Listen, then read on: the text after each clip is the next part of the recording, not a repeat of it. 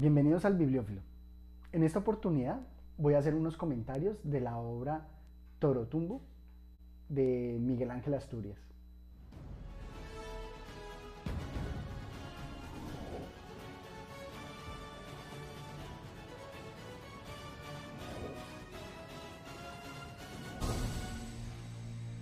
No busco las obras de manera sistemática, pero el universo tiene una forma increíble de comunicarnos. Justamente estaba leyendo sobre temas de la conquista y apareció esta obra de Miguel Ángel Asturias, donde se resalta eh, todo lo propio, lo indígena de Guatemala. Justamente en esta obra hay eh, una novela corta, eh, una obra de teatro y unos poemas. La novela Torotumbo trata de un tema atroz que me recuerda a la tragedia de Juliana Zamboní aquí en Colombia que a pesar de tamaño tragedia, el realismo mágico de Miguel Ángel Asturias trata el tema de manera muy poética e invita a la reflexión. Justamente sucede que una niña es mancillada y asesinada por parte de un perpetrador que espera salir impune debido al poder que goza. Sin embargo, un revolucionario se da cuenta y aprovecha este conocimiento para sacar provecho. Sacar provecho para instaurar eh, su revolución. De esta manera, pues, logra salvar a algunos perseguidos políticos. Y aquí, pues, nos muestra justamente la crítica que se impone y es la del fin justifica los medios, o si permitir el crimen de una persona que puede salvar a muchos, es moralmente aceptable. Es un tema bastante espinoso que invita a la reflexión. Y sucede que los padres son abandonados en su dolor y en su ignorancia por ser considerados indios e inferiores. A ellos no les corresponde ni se les otorga la justicia. Por tanto, esta masa supersticiosa se van con una explicación frente al hecho criminal y piensan expiar ese crimen ante esos dioses de forma pagana, de la forma como ellos manejan sus ritos. Y esto va a desembocar en una revuelta que va a ser aprovechada por el revolucionario comunista para atacar el statu quo, para atacar al gobierno. Todo el simbolismo es explicitado en la misma obra, donde se ponen al la niña como la patria, como el, pueblo, está sujeto a la lucha del poder entre la derecha y la izquierda, entre el gobierno y la revolución. Y estos se enfocan en los ideales y en los individuos. Y por eso es que se permiten estos crímenes. A pesar de ser conocidos, se permiten con el fin de sacar provecho político en esa lucha de poderes. Y como siempre, el pobre, el indígena, el abandonado, va a estar en medio de esa lucha, en el vaivén de esa lucha, sufriendo. Precisamente para mí la crítica es clarísima y es por qué se permitiría la mentira o el crimen con el fin de solamente aspirar a una lucha de ideales. En la obra se nos presenta esta mm, alegoría de forma directa en el siguiente aparte. Nadando su lengua contra la babosidad helada que llenaba la boca, al solo asomar el italiano, a quien llamó a gritos a través de la tapia, le refirió que el padre Berenice preparaba un gran auto de fe en el cual quemarían a carne cruda, encarnación diabólica del comunismo, violador de la pequeña. ¿De la povarela? interrumpió Tisonelli. ¿Qué povarela? gritó Tamagás. Eso vimos, Tisonelli. Pero no fue ella la violada, sino la patria. El diablo rojo violó a... Pero se olvida, don Estanislao, que el verdadero violador no ha sido el diablo, sino su merced. A la indita, sí, yo, gritó contrariado. Yo, yo.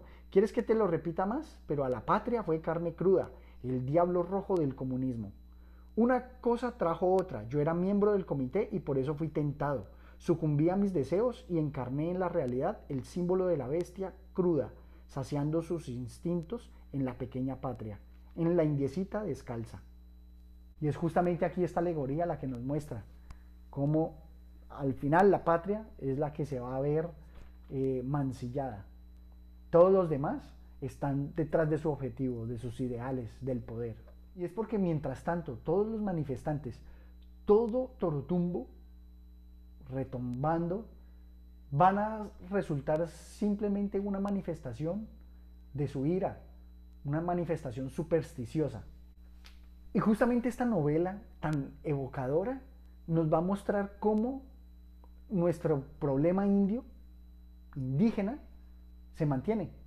¿Por qué? Porque a pesar de que hayan muchas ideologías, el pueblo sigue manifestándose, sigue en torotumbo, sigue ignorante y supersticioso. Y mientras esto no cambie, pues la situación va a ser que a expensas del pueblo, todo el poder va a hacer lo que quiere con la masa, con todos nosotros. Y justamente en la siguiente obra que se nos presenta allí, que es la obra de teatro, también se nos va a presentar, pero esta vez ya no tanto esa crítica en cuanto a la relación de los indios con el poder capitalista y el comunismo, sino que nos va a ambientar en la época eh, colonial de la conquista y también nos va a presentar aquí a De las Casas, quien buscó mejorar las condiciones de los indios contra los conquistadores que buscaban únicamente eh, enriquecerse. Y en la mitad de ese poder entre el religioso y el poder terrenal van a estar los indios a merced de ese poder y de esa lucha. La obra de teatro es La audiencia de los confines y nos presenta aquí unos eh, apartes bastante interesantes. El fraile, ni los que afirman que vosotros, conquistadores, trajisteis a estas tierras no la cruz de Cristo nuestro Señor, sino otras de las cruces que había en el Santo Calvario. El gobernador, ¿queréis decir que nos equivocamos de cruz? El fraile, tal cuentan, cuentan que os equivocasteis de cruz, cuentan que os trajisteis a las Indias la de uno de los ladrones, el gobernador, la de uno de los ladrones, la de cuál ladrón, la del mal ladrón, y nos invita aquí a través de esta obra de teatro a reflexionar y a pensar en todo eso a través de unos diálogos bastante propios, bastante amenos. Por ejemplo, veamos aquí cómo se nos muestra esta lucha de poderes entre el terrenal y el religioso. Dice el obispo, un abismo entre Dios y el rey, casi soliloqueando, ¿por qué no accedí? ¿Por qué no me aferré a mis vanidades? ¿Por qué no le propuse hacerle un consejo y acuerdo entre ambos? Aquí se nos presenta en esta parte el de moviendo la cabeza de un lado a otro mientras aquellos salen. Me explico que los encomenderos, los conquistadores y habientes de minas y esclavos se emperren a mordisco limpio contra el dominico, pero que estos haraposos, hambrientos y miserables formen partido para defender dinero y riqueza que no son de ellos. Más adelante, el deán repite, que los ricos defiendan su riqueza, enhorabuena, pero que los pobres defiendan las riquezas de los ricos como si fueran propias, no se explica. Válame, Santa María, habrá pobres que tampoco entrarán en el reino de Dios. Estos, estos que defienden a los ricos. Antes de salir, se detiene, levanta la espada y proclama, no se abrirán las puertas de los cielos para los pobres que defiendan a los ricos. Aquí el deán está ofuscado precisamente con los mismos indios, porque muchas veces el pobre, el afectado, el indefenso, es el que defiende a su asesino, a su criminal, es el que defiende al que lo tiene sometido, a su amo. Lo cual pues esto se ve no solamente aquí en la obra, sino en la realidad. Y estas obras que están tan compenetradas, también al final, con lo que son los mensajes indios, que son unos poemas, nos va a presentar y a exaltar todo lo importante de lo indígena, de lo propio, por ser parte de nuestra cultura. Nos va a mostrar en la sabiduría indígena. Te encontraron detrás de tu sombra, el sol del ocaso a la espalda, y por eso tu derrota. Si el sol está en tu pecho, pies y cabeza dorados, no te vencen hombres, dioses y elementos. Y aquí más abajo, con toda su musicalidad y su profundidad, nos dice, estás hoy tú y mañana, otro igual a ti seguirá en la espera, no hay prisa ni exigencia. Y que nos muestra precisamente que vamos moviéndonos en ese eterno que somos, el olvido que seremos, que así como están ahorita los indígenas, si los extinguimos y acabamos con su cultura, después el amo se va a ensañar contra otros y ya no van a ser ellos, sino vamos a ser los pobres y así sucesivamente, porque es eh, la realidad, es el modelo en el cual tenemos que ir sometiendo al débil para mantener un estatus de vida. Y justamente en el poema más adelante nos dice, y esparcí calabazas grandes como cabezas, las cocinan con mieles para muertos y vivos. Todos hablaban algo que todos entendían, poseer es tan rico, por eso se llaman ricos los que poseen. Y pedían tampoco maíz, frijol y calabazas, y poseer la tierra para el llantar sin llanto. Qué profundo eso de poseer es rico, y por eso se le llama ricos a todos los que poseen. Qué profundidad, qué juego de palabras tan envolvente. Más adelante nos dice, la noche empieza fuera y dentro de las chozas, una luz encendida en los ojos de un niño, Hace bulla la llama y calla la ceniza. Toda la tropa oscura regresa del trabajo.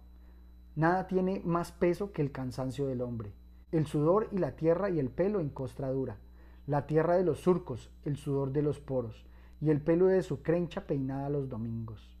El silencio comienza donde callan los pobres, que han vuelto del trabajo y están como gusanos. Y precisamente aquí este poema profundo nos muestra por qué muchas veces el oprimido no puede luchar y es por puro y físico cansancio. Presenta aquí una gran crítica, como nos lo dice acá. Los rebaños de nieve se volvieron al norte, hacia sus madrigueras y en lucha con las llamas. Me sorprendió la audacia, la ambición, el degüello, y entonces vi perecer generaciones en las minas, y a todos los tratantes flagelarme las carnes, cambiarme por sus perros, errarme en la mejilla, y lo que antes jamás viera borrarse ante mis ojos, las familias del hombre, sin irse, borrarse solamente, pasar sin dejar nada, racimos de esqueletos y médanos de huesos, las familias del hombre, que ofrece mercancías y sigo comprando cosas a los que no acaban de vender su mundo falso. Qué gran crítica, precisamente al consumismo, al ese perderse de las familias, al irse perdiendo los indios en las fauces de los perros. Esta obra en su conjunto es una gran crítica y es un espacio para que reflexionemos, para que nosotros como latinoamericanos abracemos también nuestra herencia indígena, que también es la herencia de la tierra, y abrazando esa herencia salgamos de esta hecatombe que estamos creando con el consumismo, con el consumismo capitalista. Espero sus comentarios y hasta una próxima oportunidad. No olviden suscribirse a mi canal. Hasta luego.